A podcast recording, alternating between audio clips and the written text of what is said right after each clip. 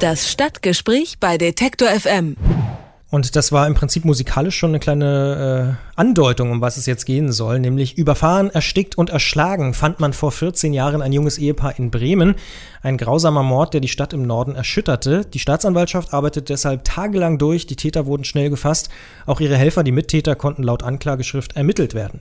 Die Anklageschrift, die seit 14 Jahren irgendwo in den Räumen des Landgerichts Bremen verstaubt. Denn zu einer Anklage der Mittäter kam es nie, was die Recherchen des Regionalmagazins Buten und Binnen ans Licht brachten. Bringt das Landgericht Bremen jetzt das Ganze in Erklärungsnot und in Handlungsdruck vielleicht? Warum es nicht zum Verfahren der Beihilfe an dem brutalen Mord kam und was jetzt durch den womöglich öffentlichen Druck passieren könnte und vielleicht auch passieren muss, darüber spreche ich mit meiner Kollegin Lisa Kettwig jetzt live im Detective im Studio. Hallo Lisa. Wunderschönen guten Tag, Christian. Hallo.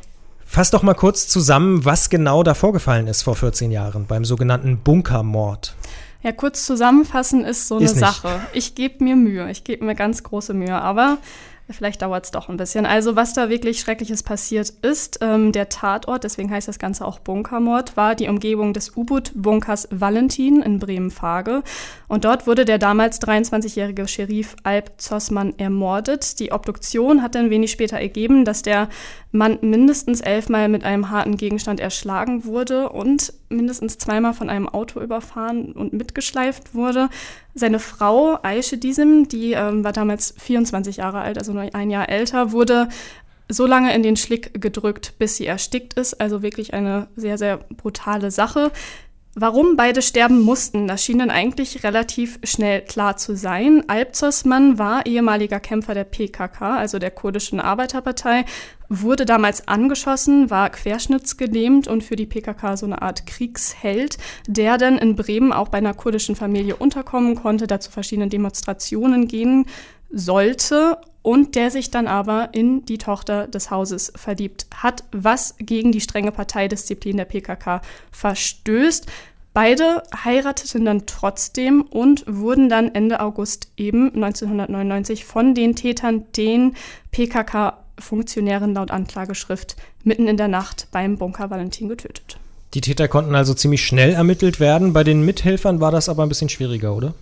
Ja, das ist richtig. Also die eigentlichen Täter, die wurden dann Ende August verhaftet. Die Ermittlung ging dann aber noch weiter, denn es ging ja auch darum, irgendwie die Helfer und Hintermänner zu ermitteln. Da wurden dann letzten Endes vier Verdächtige als Helfeshelfer enttarnt und das sollen, sollen dann ebenfalls auch Mitglieder und Sympathisanten von der PKK gewesen sein. Hm. Weiß man denn genaueres über diese Helfeshelfer? Das weiß man durchaus. Äh, es handelt sich laut Anklageschrift um vier Männer, die in Syrien bzw. der Türkei geboren wurden.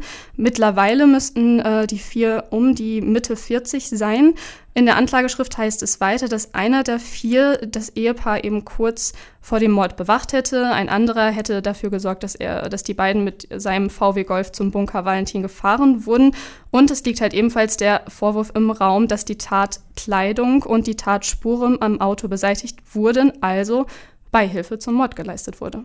Das klingt eigentlich wie eine detaillierte Anklageschrift. Warum ist es denn nie zum Prozess gekommen? Also zunächst einmal hat sich der Prozess gegen die Hauptangeklagten wirklich sehr hingezogen. Also es kam erst zur Revision, weil das eine Gericht gegen Totschlag und nicht gegen Mord geurteilt hat. Dann kam es zur nächsten Kammer, die hat sich dann wieder für das gleiche Urteil entschieden. So zog sich das wirklich bis 2003 hin. Spätestens dann aber vor, lass mich schnell rechnen, elf Jahren, äh, hätte es dann aber wirklich losgehen müssen da kann wirklich nur vermutet werden, es war einfach viel zu viel. Die Sta äh, Staatsanwaltschaft, die war zu fleißig. Äh, die Akte umfasst 70 bis 100 Stehordner und 130 Zeugen und 40 Urkunden. Ich meine, ich bin kein Experte, was Justiz angeht, aber das klingt viel.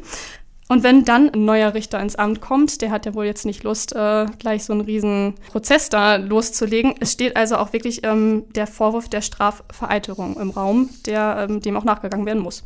Wird es denn jetzt zu einem Prozess kommen nach 14 Jahren? Immerhin verjährt Mord ja eigentlich nicht. Ja, und Beihilfe zum Mord verjährt ja übrigens auch nicht. Das heißt, es müsste eigentlich zum Prozess kommen, schon alleine aufgrund des öffentlichen Drucks. Was ganz interessant ist, das Landgericht hat übrigens eine Kammer eingeführt oder eingerichtet, die sich um Altfälle kümmert, die sie halt wieder aufarbeiten soll, äh, aber eben noch nicht sich um diesen einen speziellen Fall gekümmert. Für mich ist eigentlich auch die Frage so ein bisschen eine andere bringt es überhaupt noch was, jetzt einen Prozess in Gang zu setzen, weil Zeugen, die sich vielleicht eine Woche später noch nicht so gut erinnern können, können die sich 14 Jahre noch daran erinnern? Das ist halt die Frage. Und das andere, der Prozess wäre damals schon sehr schwierig gewesen, weil man den vier Angeklagten hätte nachweisen müssen, dass sie von dem Schicksal des Ehepaars gewusst haben. Und ob man das heute noch machen kann, würde ich sagen, ist einfach noch viel, viel schwieriger oder schier unmöglich. Das sagt Lisa Kettwig. Mit ihr haben wir gesprochen über den sogenannten Bunkermord in Bremen.